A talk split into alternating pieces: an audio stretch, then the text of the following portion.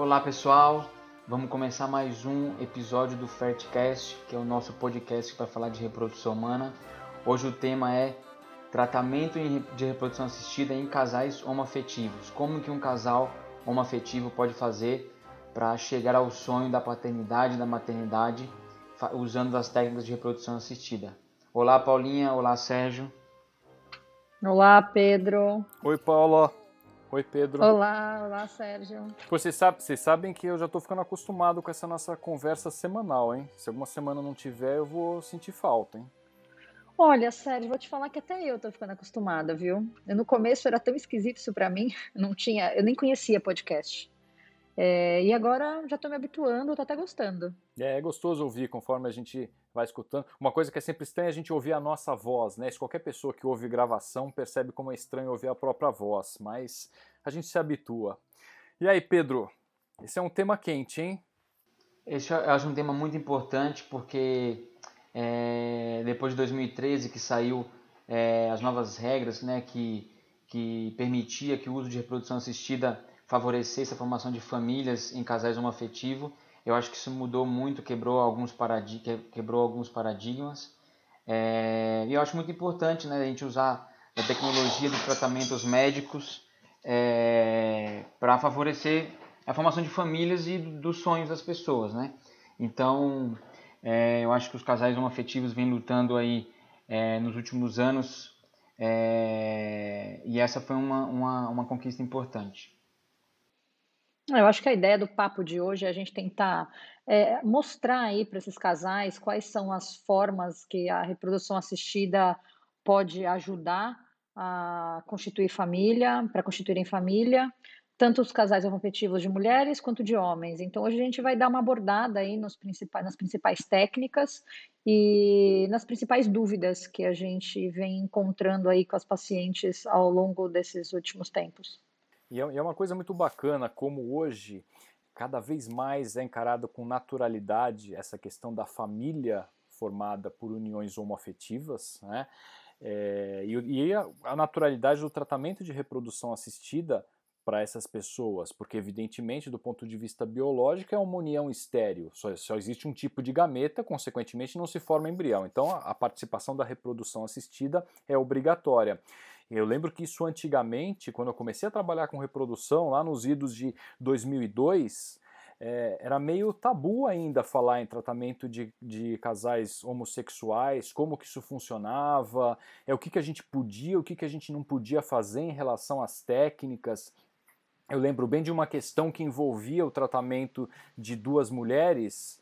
Falava, poxa, a gente pode formar um embrião e transferir um embrião formado a partir dos óvulos de uma para o útero da outra, muita gente encarava isso como um tratamento com óvulo doado e com uma doadora conhecida. E isso quebrava o anonimato que é exigido né, pelo Conselho Federal de Medicina para tratamento com gametas doados. E a gente vai falar sobre esse, essa modalidade do tratamento, que isso não é um tratamento com gametas doados. Né? Quando a gente tem casais homoafetivos femininos, é, como é que a gente, como é que a gente é, faz o tipo de tratamento? Então, quando a gente tem duas mulheres, basicamente o que eu sempre explico é que para os casais eles não têm infertilidade. Na verdade, eles vão ter que é, usar da técnica de reprodução assistida porque é um casal homoafetivo feminino. Então, a gente vai precisar do óvulo e do espermatozoide para formar o embrião. Teoricamente, uma das mulheres vai é, doar o óvulo e uma delas, pode ser a mesma, vai receber o embrião. É, então, basicamente, o estímulo que a gente vai usar é um estímulo de fertilização in vitro na mulher para chegar, para fazer uma estimulação controlada e ter os óvulos, fazer a aspiração dos óvulos. Elas vão ter que escolher um sêmen, claro que doador anônimo, né, em bancos de sêmen, por exemplo. E no dia da aspiração, esse sêmen vai ser usado para fertilizar os óvulos e formar os embriões. Esses embriões eles vão ser posteriormente transferidos para o útero de uma delas, após o preparo do endométrio, obviamente. Lembrando também que dependendo da forma que elas quiserem fazer, é, existem é, casais, mulheres, que optam pela mesma é, paciente que vai doar o óvulo, que vai entrar com o óvulo na formação do embrião, vai ser aquela que vai engravidar. Dependendo das condições clínicas, a inseminação intrauterina pode ser uma alternativa também. Nem sempre só a fertilização in vitro vai ser a técnica é, disponível. Evidentemente, se for o óvulo de uma para formar o embrião e a outra que vai engravidar, é obrigatório que essa fertilização ocorra fora do corpo da, da dona do óvulo. Então a fertilização in vitro é obrigatória. E claro, semi, sempre com sêmen de doador, né? É, e outras coisas também devem ser consideradas, né, Sérgio? Então, às vezes, quando você tem algum outros. Primeiro, se você vai fazer inseminação, é, a tuba tem que estar tá pérvia daquela mulher, né? Então, se você tem ali alguma, alguma ou alguma alteração, a mulher é um pouco mais velha, enfim, você tem que considerar realmente se essa inseminação é viável, é possível.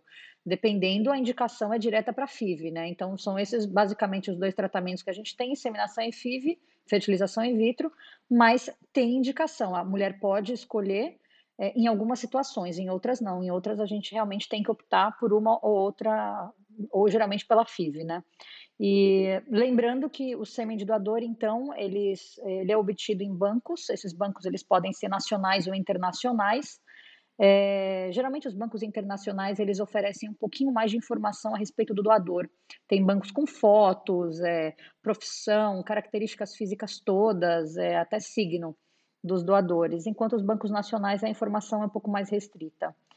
É, e outra coisa também que eu acho que é importante também da gente falar é que a inseminação e a FIV, é, como eu disse, lógico, são, são duas técnicas diferentes e inseminação é de baixa complexidade, né? Então a inseminação é só você injetar, colocar o, o sêmen dentro do útero da mulher esse sêmen de doador dentro do útero da mulher e aí tudo acontece dentro do corpo dela, né? Dentro da tuba, depois dentro do útero.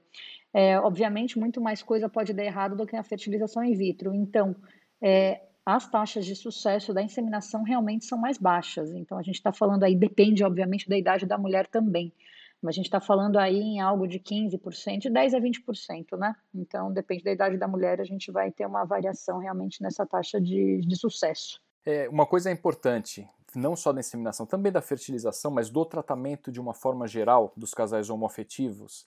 É, a gente comenta muito sobre taxas de gravidez para tratamento de infertilidade. Existem tratamentos de infertilidade é, casos de infertilidade na realidade, nos quais existe um fator, um fator biológico que esteja dificultando a gravidez, às vezes a qualidade do óvulo, espermatozoide, qualidade dos embriões, o casal está tentando a gravidez em casa e não está conseguindo. Um casal homoafetivo ele tem chance zero de gravidez em casa. Então, aquela mulher que vai fazer o tratamento para tentar engravidar, ela não está sendo exposta de forma alguma à chance de gravidez. Quando a gente faz um tratamento, às vezes até com a própria inseminação, lógico que se as tubas estiverem pérvias, ou com a, com a fertilização in vitro, colocando embriões no útero, a gente está oferecendo uma condição em termos reprodutivo que ela nunca teve em casa. Isso faz com que as taxas de sucesso sejam muito boas para casais homoafetivos. A gente vê taxas de sucesso melhores do que para casais inférteis. Né? Sim, Esse é um dado sim, importante. com certeza. Isso bastante importante realmente, Sérgio. Em relação à fertilização in vitro, outra coisa que eu acho importante também para falar é, em relação a essa escolha, né, de quem vai doar os óvulos e quem vai receber o embrião.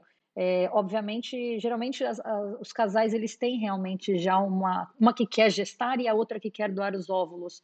É, a gente considera realmente a, a, a opinião, a vontade de, desse casal, mas a gente também, como eu falei, né, tem que partir também de uma forma é, delicada é abordar também a parte técnica. Pacientes, então, se ela, a paciente tem uma de 30 e uma de 40 anos, obviamente a de 30 anos, os óvulos dela têm uma qualidade melhor que a de 40. Então, a gente sugere que os óvulos a serem utilizados seja de, a de 30 anos e não a de 40. Da mesma forma, é, se alguma delas tiver algum, algum mioma, um, um, grande mioma, alguma alteração, uma adenomiose, alguma alteração no útero, a gente vai sugerir que essa não seja a candidata para gestar. E mesmo condições né, clínicas, né? Hipertensão, diabetes, é, quadro de obesidade, exatamente. alguma coisa que aumente a morbidade da gravidez. Né? Então, Sim, isso, isso deve ser avaliado também nessa decisão. É, bom, quando a, gente, quando a gente fala, então falamos de, uma, de casais homoafetivos femininos, quando a gente fala de casais homoafetivos do, masculinos é, é um pouco mais complexo, porque na verdade é, esse casal ele vai ter que, além de conseguir uma doadora anônima de óvulos, é, eles vão ter que ter uma doadora de um útero substituição, na verdade. Alguém que vai doar o útero. Lembrando que doadoras de ovos, de gametas, né, de forma geral, mas no caso de ovos, tem que ser de forma anônima, né? Pacientes podem, que estão em tratamento podem compartilhar ou doadoras voluntárias anônimas podem doar ovos para esse tipo de casal. E a, a mulher que vai é, ceder o útero é, tem que ser, é o contrário, na verdade ela tem que ser até de quarto grau, tem um quarto grau de parentesco com, com o casal. E aí o sêmen, eles vão escolher, é, um dos dois vai ter que doar o sêmen para fazer o mesmo processo, conseguir os óvulos, é, fertilizar esses óvulos com, com o sêmen, fazer os embriões e transferirmos os embriões é, para o útero da, da mulher que vai ceder o útero, né, da, que a gente chama de útero de substituição. É, o que as pessoas conheciam é, conheciam antigamente como barriga de aluguel. Esse termo é interessante falar da barriga de aluguel porque as pessoas entendem o que, que é. A mulher está emprestando o útero durante um tempo. É um termo que não é correto, porque não pode haver nenhum tipo de compensação financeira, é uma pessoa da família, mas as pessoas entendem, a barriga de aluguel é uma barriga emprestada, né? O termo técnico que a gente usa é esse que o Pedro falou, né? Útero substitutivo ou útero de substituição. Eu queria acrescentar isso que a gente falou da família, né? O que, que é o da família? As dúvidas são muito frequentes. É quem que pode ser a, a, a barriga de aluguel, né?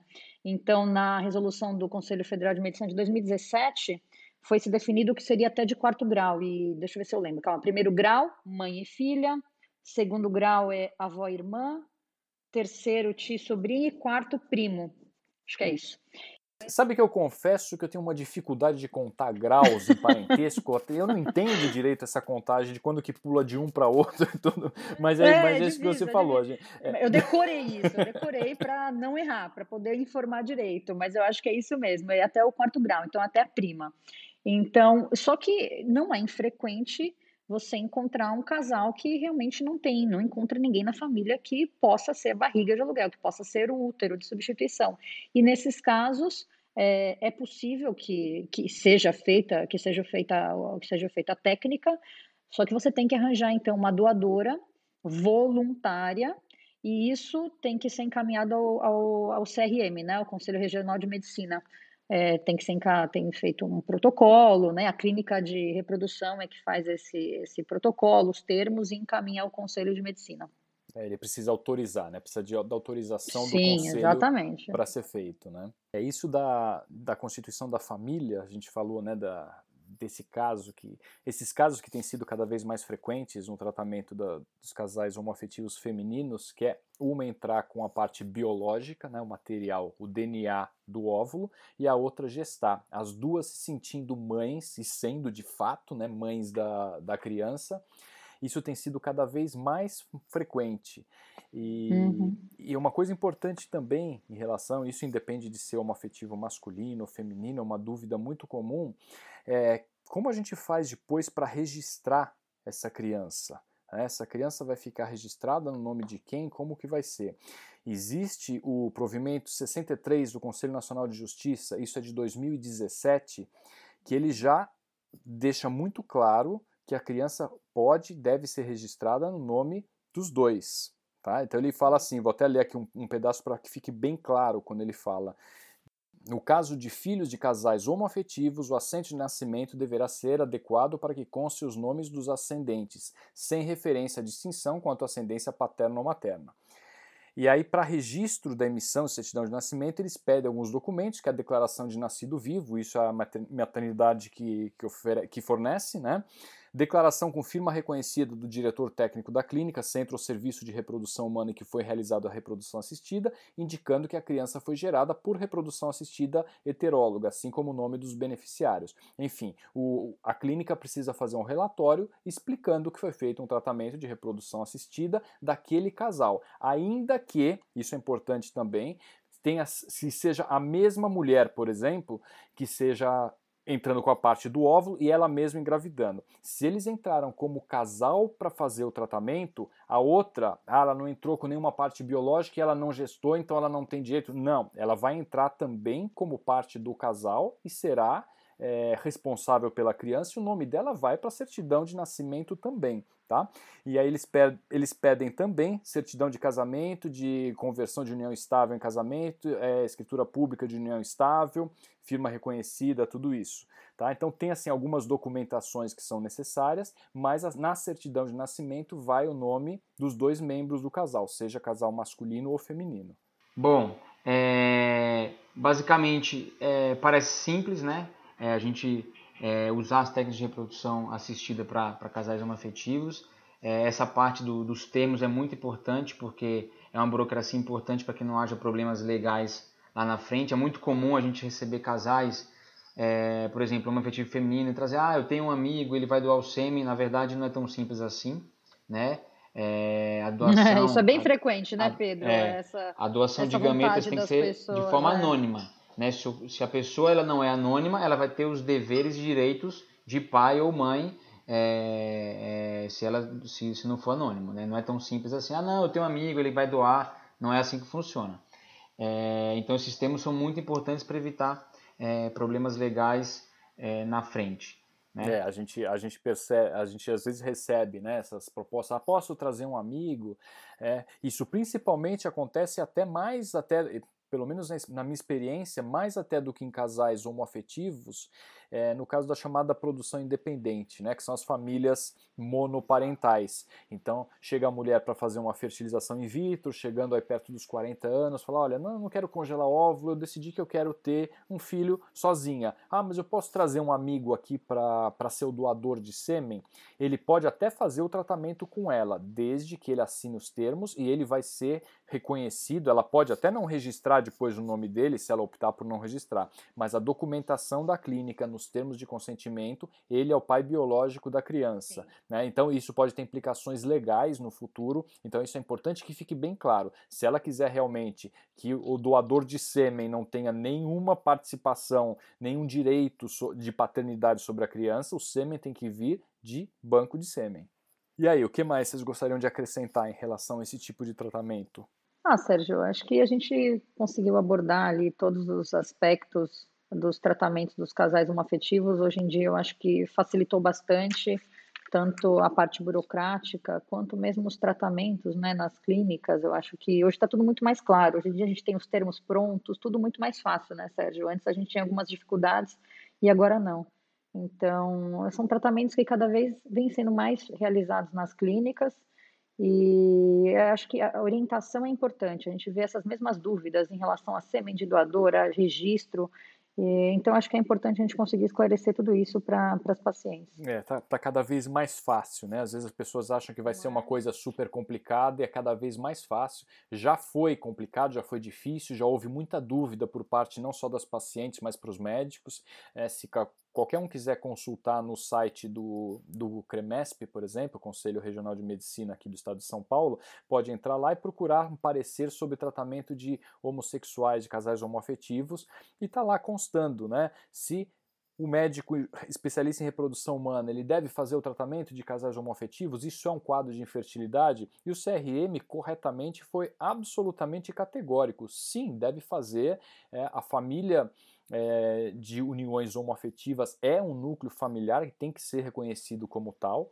É, existia também essa questão sobre a, aquilo que eu comentei anteriormente, se poderia usar o óvulo que vinha de uma mulher e transferir o embrião para o útero da outra, se isso não configuraria uma quebra de anonimato e seria um tratamento com óvulo doado. Não, na realidade isso não é óvulo doado, isso é, ela está simplesmente engravidando do gameta da parceira, no caso não é um parceiro, portanto não é espermatozoide, é um óvulo, o CRM foi absolutamente categórico e deu respaldo para esse tipo de tratamento. A gente faz de uma forma muito tranquila, com termos de consentimento claros. É, isso é super importante. Pedro, alguma coisa mais você gostaria de acrescentar? Não, acho que falamos tudo. É um tema bem amplo mesmo, bem legal, muito importante né, para a construção da, das famílias. E fiquem à vontade para mandar as dúvidas. É, lembrando das nossas redes sociais, no Instagram, do YouTube, tem um vídeo é, no nosso Instagram e no YouTube falando disso. É, e, acho, e espero que vocês tenham gostado. Então vamos ficando por aqui. Sempre, toda semana a gente volta com um episódio novo. Se quiserem também escrever pra gente, pode mandar um e-mail para médicos@viventre.com.br, conversa com a gente por esse contato. Se quiser sugerir algum tema para a gente discutir também, estamos abertos à sugestão. Paula? Até a próxima então, pessoal. Adorei a conversa hoje. Um abraço.